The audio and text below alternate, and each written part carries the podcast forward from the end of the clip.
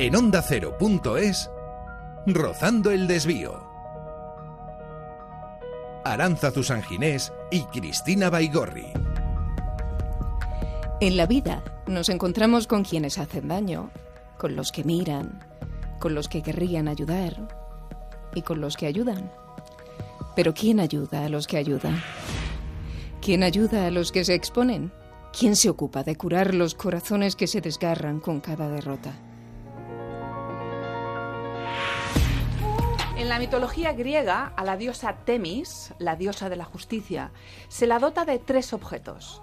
Una balanza que simboliza la objetividad, una venda en los ojos en referencia a la imparcialidad y una espada para imponer castigos.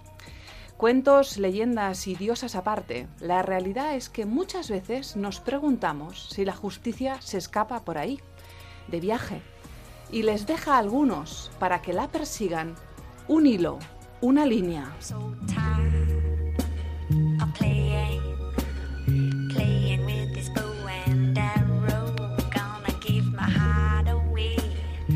Esta línea la conoce muy bien Sofía Dullos, porque la ha seguido en más de una ocasión y en más de un sentido, e incluso traspasándola con ciertos riesgos.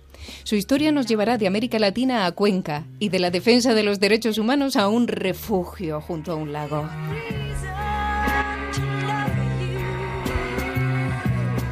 Hola Sofía. Hola, ¿qué tal? Hola Sofía. Hola.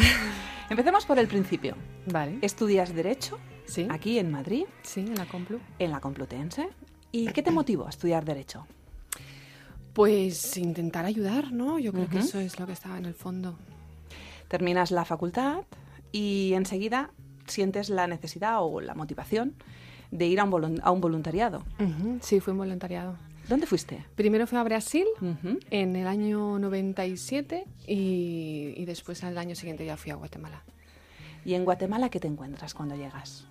Pues mira, Guatemala mm, fue un regalo sorprendente porque, mm, como te digo, yo en el 97 había ido a Brasil, me había encantado el proyecto, había trabajado con niñas de la calle, y yo quería volver, volver, y en el último momento me dijeron, no, no puedes volver, pero puedes ir a Guatemala. Y yo, mm, bueno, vale, y llegué y era como, esto es fantástico, pero también qué duro, ¿no? Es un, es un lugar lleno de contrastes y, fascinante. Pasas el primer verano allí, vuelves a España, decides eh, empezar los cursos de doctorado, pero hay ya un run run, un run run ¿Por? Sí, mm, bueno, yo, eh, como, como, os decía, eh, Guatemala fue un regalo sorprendente del que yo me enamoré y dije, yo quiero volver porque aquí está mi corazón. y bueno, pues también fue mm, el lugar que me permitió poder expresar y trabajar con lo que yo había aprendido en Derecho, pues poderlo poner ahí a disposición de, de, la Oficina de Derechos Humanos del Arzobispado y dije, yo quiero volver, así que me pedí una beca de la ECID. Tuve la inmensa suerte, porque tengo mucha suerte, de que me la dieran, porque éramos mucha, gente y 10 becas nada más, pero me la dieron y, allí volví. Guatemala en el año de 1980. El grupo de guatemaltecos penetró en la sede diplomática española manifestando que se trataba de una ocupación pacífica y que se proponían hacer una declaración en la que presentaban a su gobierno determinadas reivindicaciones. Las fuerzas de seguridad que tenían el deber de respetar la sede diplomática irrumpieron en la embajada violentando puertas, techos y ventanas y provocando la catástrofe de todos conocidos. Solo el embajador don Máximo Cajal pudo ponerse a salvo al saltar entre las llamas, aunque ha resultado con graves quemaduras y otras El anuncio de una represión generalizada. A partir de aquel momento se abatió una ola de represión eh, que, no, que no tenía precedentes en Guatemala. Este es el noticiero de la mañana. Marzo de 1982. Después de un corte regresamos. Radio Nederland. José Efraín Ríos Montt ha relevado de sus funciones a tres generales considerados como incondicionales del destituido presidente Romeo Lucas García se encuentran detenidos y han sido sustituidos por oficiales solidarios con el golpe de Estado por el que asumiera el poder el referido general Ríos Montt. Es una ofrenda floral para mi Guatemala. Los isiles pertenecen a una de las 22 etnias mayas que viven en Guatemala. Contra ellos se cebó con especial virulencia la represión de los regímenes de Lucas García y Ríos Montt. Se mataron niños golpeándolos contra las paredes. Se rajaron vientres de mujeres embarazadas. Se empalaron a adultos.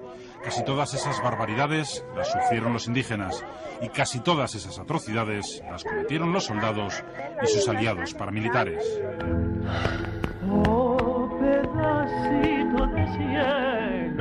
En la Catedral Metropolitana el 24 de abril de 1998 se escucharon por última vez las palabras que dio en público el obispo Juan José Gerardi Conedera en un acto donde se entregó el informe Guatemala Nunca Más, fruto del proyecto de la recuperación histórica REMI que él personalmente dirigió desde la Oficina de los Derechos Humanos del Arzobispado, que se encarga hasta el día de hoy de las víctimas de la violencia. Siendo él una voz imparcial para denunciar, encabezó junto a un equipo de la ODA que plasmó un libro la historia de las crueldades del conflicto armado interno. El trabajo de búsqueda de la verdad no termina aquí. Si le hemos parecido amarillistas, disculpe usted, no hubo noticias optimistas. Abrace a los suyos y aférrese que aquí no es bueno el que ayuda, sino el que no jode. Acuérdese. Bueno, esa fue la última vez que se escuchó en público a Monseñor Gerardi, porque dos días después de que se presentara el informe, lo asesinaron en el garaje de su casa. Los sospechosos, que fueron tres militares y un sacerdote, fueron llevados a juicio y condenados. En ese juicio participó Sofía como asesora jurídica de la acusación contratada por la Oficina de Derechos Humanos del Arzobispado. Estamos en el año 2001, ¿verdad, Sofía? En el año 2000. En el año 2000, que es Sí, cuando las- llegas allí. Sí, Muy la bien. sentencia fue en el 2001 y el juicio fue 2000 y 2001. Y tú participaste en ese juicio. Sí, bueno, yo mm, empecé a trabajar en la ODA de voluntaria mientras estaba trabajando, eh, estudiando con la beca de la ECID y bueno, tuve la inmensa suerte de poder eh, dar eh, el sustento jurídico de la, de la acusación con otros abogados. Y ahí estuvimos. ¿Y qué Guatemala te encuentras? Pues Guatemala era un regalo con muchas sorpresas. algunas buenas y algunas malas. Y algunas muy malas. Em, yo vivía un poco en un, en, un, en un mundo que tenía cosas maravillosas y pesadillas y tenía la inmensa suerte de sentirme muy satisfecha porque estaba ha- haciendo realidad mi sueño, ¿no? Que mi sueño era ir a América Latina y poder trabajar en derechos humanos y poder ayudar a la gente y, y también pues ver la cara B, ¿no? Que la cara B pues son todos los riesgos que corren hoy en día, desde entonces y hoy en día pues toda la gente que trabaja por la justicia. ¿Qué contenía ese informe que provocó la muerte de, de, de Montserrat Gerardi y que luego en el juicio participaste tú como letrada defensora? El, el informe de la ODA son cuatro tomos y se hace con, con la recopilación de toda la información de las víctimas y dice que el ejército de Guatemala durante los años 80, del 80 al 82, eh, 82 eh, cometió actos de genocidio y en total cometió más de 860, digo, 460 masacres en contra de, de los pueblos mayas. Y todas de esas masacres eh, se las atribuye al ejército. ¿Fuiste consciente de dónde te metías? Porque un, pro- un procedimiento judicial de esa magnitud en un país donde había un conflicto armado eh, en unos años previos, Sí. prácticamente cerrado, como quien dice, antes de ayer. Eso tiene un impacto social, jurídico y, lógicamente, Sí. para los letrados defensores o de la Sí, acusación particular, como en este De- caso. desde luego, o sea, el, el juicio del caso de Monseñor Gerardi era noticia todos los días, o sea, todos los días había algo que decir. Eh, y bueno, por supuesto, cuando yo llegué en el año 2000 ya había cambiado el director porque el anterior había tenido que huir, el abogado, o sea, mm, la situación del equipo legal era muy, muy complicada y todos estaban hasta arriba de amenazas, coacciones, intimidaciones. eh, Incluida, todo, ¿no? incluida tú misma. Estabas Bueno. amenazada. ¿Cómo vive? ¿Cómo vive alguien que no está acostumbrada? Porque nosotros venimos Mm. de una sociedad como la europea, en la que podremos estar mejor o peor, pero esas situaciones en general no se dan. Y sin embargo parece algo muy normalizado en Guatemala. Eh, es que eh, la gente que es consciente de dónde se mete sabe que si tú estás en el área legal en un caso así, pues vas a, a- a- a sufrir lo que, lo que se sufre, ¿no? Es vigilancias, intimidaciones, coacciones, que es hasta hay, hay vigilancias, inter- te intervienen en el teléfono, todo eso genera mucho estrés, confusión también, pues un coste físico a tu salud. Y bueno, lo que pasa que tienes mucha fuerza porque, vamos, yo tenía 28 años. Y además era muy fuerte y me lo creía, o sea, me creía que era capaz, que lo íbamos a conseguir, ¿no? Entonces yo creo que la fuerza y la convicción y el, y el sentirse mm, afortunada, ¿no? De poder compartir, eh, que te abran un, un espacio ahí para, para que tú puedas aportar lo que sabes, ¿no? Y entonces me sentía realmente que, que me había tocado una lotería con algunas cositas incómodas, pero sobre todo lo que tenía era mucha convicción de lo que íbamos a conseguir y lo conseguimos. Y ganasteis, ganasteis Sí, ganamos. como dice, y, y vuelves a España. Decides, vol- ¿Y por qué decides volver a España? Eh, yo creo que ya porque ya lo que había mm, vivido y conseguido y sentido era más que suficiente y también porque el desgaste había sido inmenso, ¿no? Y, y mi salud me, me decía que te- me tenía que cuidar. Así que decidí volverme. Si te parece bien, Sofía, nos gusta eh, hacer un cuestionario a nuestros invitados, invitadas, Sí. porque nos gusta conocer no solamente estas historias Vale. y la- su, su, su vida y el desvío que nos explicarás después, sino que también su día a día, su Vale. pormenor. Vale. Entonces, un- una recomendación, no pienses en las contestaciones, lo que primero te pase por la cabeza, Vale. que esa es la buena. Vale. ¿Vale? Empezamos.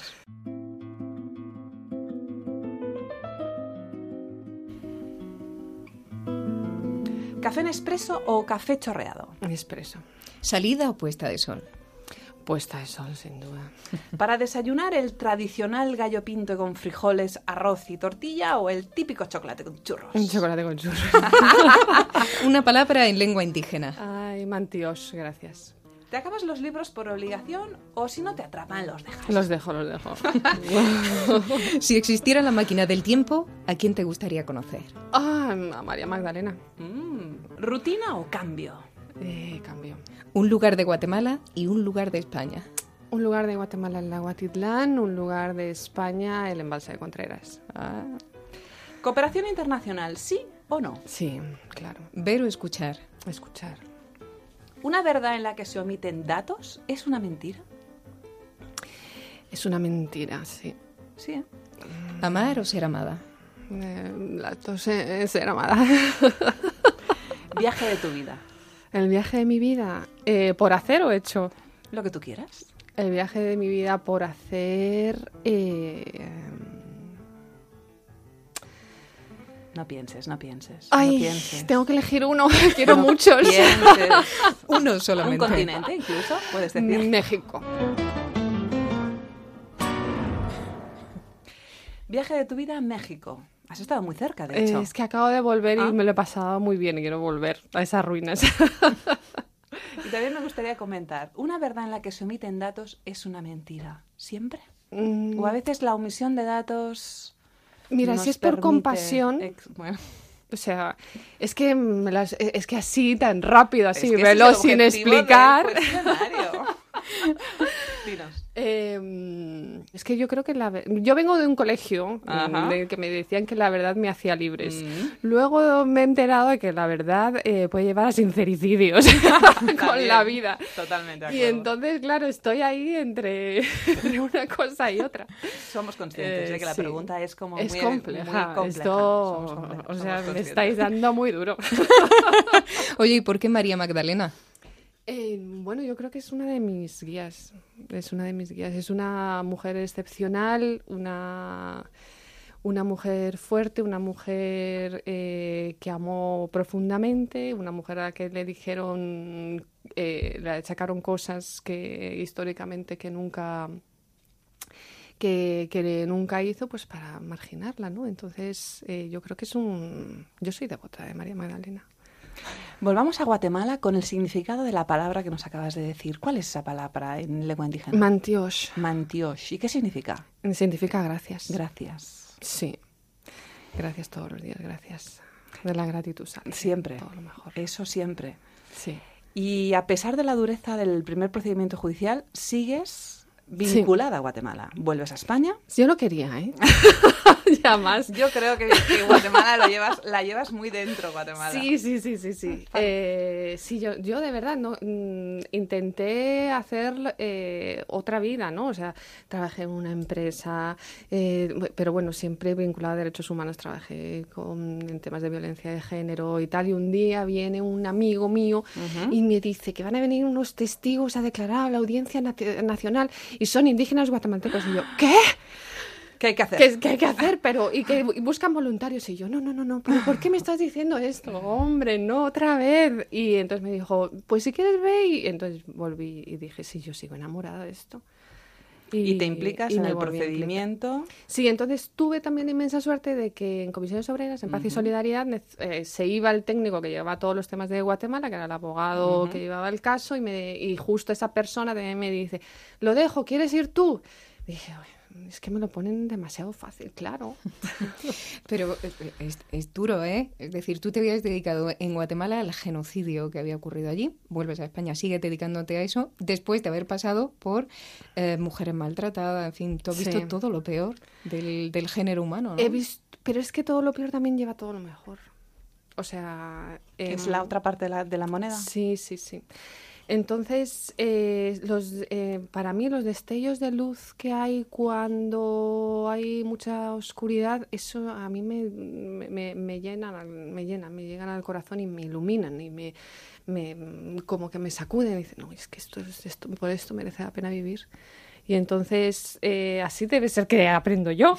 Hay gente que aprende más fácil y, luego estoy yo.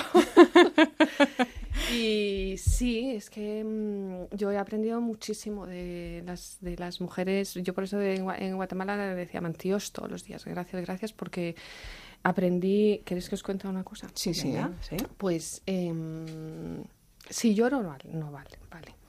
Pues eh, tú lloras lo que haga falta. Más. Pues es que conocí en, eh, cuando estábamos haciendo, bueno, en una de las múltiples veces que, estuve entrevistando a, mujeres, mm, pude ver con otras, con otras amigas que, había una historia que se repetía y era que mm, que las mujeres, bueno, hemos visto, eh, eh, hemos contado, ¿no? 400, más de 400 masacres, que luego en el informe de ACH fueron, más de 600, o sea que cuando, cuando la verdad es más verdad todavía, pues hay más, Aún es más, dolor. Y entonces, bueno, pues me, me, encontré con unas mujeres maravillosas que me que contaban que que bueno habían huyendo de la violencia de los soldados dejaron su aldea y, y claro fueron corriendo con lo que, con lo que tenían, ¿no? incluido todos sus hijos, ¿no? Y, algunos los podían llevar a cargo y otros no, y otros, o sea, porque solo tenían dos brazos, ¿no? Y el marido llevaba unos, ellos llevaban otros y algunos niños se perdían, ¿no? Y entonces las mujeres, eh, cuando les preguntabas, bueno, ¿y tú qué, qué, es lo que esperas de la vida? Y me decía, yo volver a ver a mis hijos es lo que, lo que quiero, ¿no? Y, y, decían, pero y yo le decía, ¿cuántos hijos has criado? Míos, tres, cuatro, han sobrevivido dos, pero crié siete, porque los niños que encontrábamos solos en la selva, los criábamos como si fueran nuestros hijos, con la esperanza de que otras familias lo mismo con los nuestros. cuidaran a nuestros hijos. Entonces, eso pues mm, me, mm, me, llenaba el corazón, ¿no? porque yo decía, estas mujeres que, que, que no tienen casi nada, por amor, con dedicación y con esperanzas que viven. Una de plata que mi serenata te vuelves canción.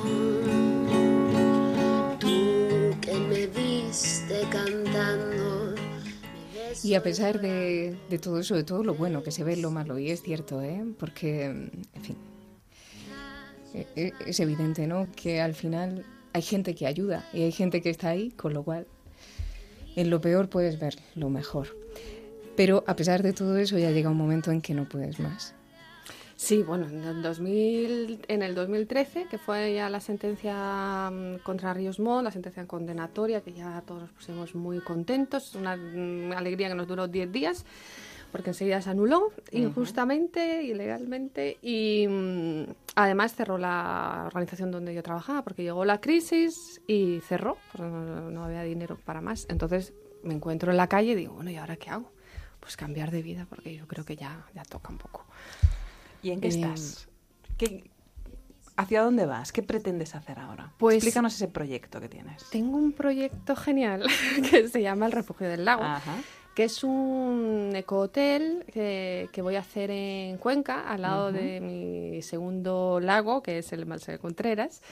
Eh, y, y ahí es, bueno, pues es un lugar donde, mm, donde quiero hospedar a 30 personas, donde vamos a hacer además actividades eh, grupales eh, con una cúpula, una bóveda semiesférica de ladrillo, donde hacer meditación, yoga, todas esas cosas que me han salvado a mí de, de la tensión y del miedo que he pasado y que mm, es como donde yo quiero poner la atención ahora. Un lugar de paz. Es un lugar de paz y de cosas bonitas y de encuentro de gente lindísima, que la que siempre me rodeo y ver como lo, eh, toda, toda la luz, ¿no? Toda la luz que antes estaba llena de oscuridad, ahora solo luz. Está siendo difícil, ¿no? Todo el proyecto, porque claro, un proyecto enorme. Tienes que montar el espacio, en fin, tienes que montarlo todo. Tengo que, tengo que pedirlo. Bueno, tengo la tierra gracias a que mi padre, que es muy generoso, me ha medio regalado una hectárea y entonces eh, el terreno lo tengo y ahora pues todo, toda la burocracia, los permisos, eh, el dinero y bueno, pues Qué mucha gente que me ayuda, eso, mucha gente que me ayuda con Sí, sí. dinero que me ha escaseado y, y también eh, pues con otras habilidades, ¿no? Porque montar un Ajá. negocio así tan grande cuando vienes de los derechos humanos, pues Sí. es un poco que te sobrepasa. Pero bueno, mi hermano, mi familia, mi novio, mis padres, mi madre, que es la que cada vez que necesito un poco de dinero me dice cuánto, cuánto necesitas. Tu accionista Y ya mi accionista principal, sí, mi socia principal. Y de un proyecto que está en formación, tienes uno que- uno que está a punto a punto de, de verse la luz. De hecho, tienes un libro a punto de publicarse. Sí, sí, sí, sí. que se titula Eh, los papeles secretos del genocidio en Guatemala. eh, De nuevo Guatemala. Bueno, es que no he terminado del todo, o sea, estoy Eso en no vas proceso. terminar nunca, Guatemala. No me digas, no me digas. Yo creo, yo creo que, que yo creo que no, la verdad. Pero que lo no. que creo es que mm, voy a ir po- poniéndola, colocándola en un, en un, en un lugar diferente, ¿no? Yo creo que sí. Oye, y eh, te hemos pedido una canción. Sí. Y esta es la canción que nos has traído.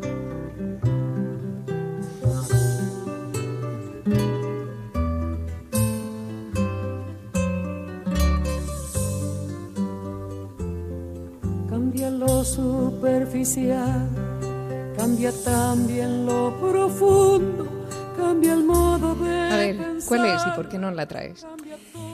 Ay, bueno, porque mm, yo creo, yo siento que cambian muchas cosas, pero que el corazón es lo que no cambia. Y si vas donde el corazón te lleva, pues vas bien. A pesar de que sufras. Sí, ves que eso es inevitable, es que vivir es así, o sea, mm, no se puede evitar el dolor, es, forma parte de la vida. Alguien dijo una vez que los malos ganan cuando los buenos no hacen nada. Pero seamos honestos y reconozcamos que andamos por ahí cacareando esas verdades, pero apagamos la mente cuando vemos esos lugares donde los buenos aún no tienen fuerza suficiente. Nos ponemos la venda de la diosa Temis y nos gusta pensar, de hecho queremos pensar, que otros se cuidan de todo eso. Sofía, mantiosh por venir. Mentiras a nosotras. Y mándanos la dirección de ese refugio en el lago porque no, Claro. no dudo nada que ese proyecto lo vas a hacer realidad. Muchas gracias. Sofía, ha sido un honor. Muchas gracias. No, para mí también. Para mí también. La realización ha estado a cargo de Jorge Lamán y en el montaje se han utilizado fragmentos de las voces del golpe, el telediario de televisión española, Guatevisión, un documental sobre la quema de la embajada y el reportaje Guatemala tras la pista del genocidio, también de televisión española.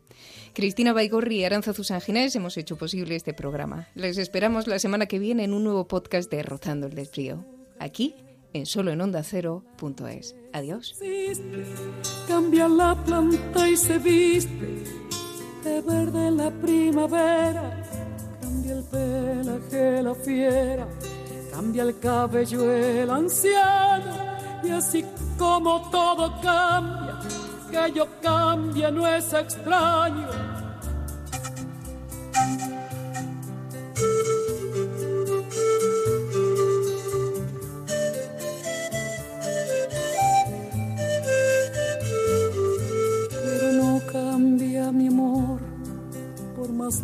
Que me encuentre, ni el recuerdo ni el dolor de mi pueblo y de mi gente. Lo que cambió ayer tendrá que cambiar mañana, así como cambio yo en esta tierra lejana. Cambia todo, cambia.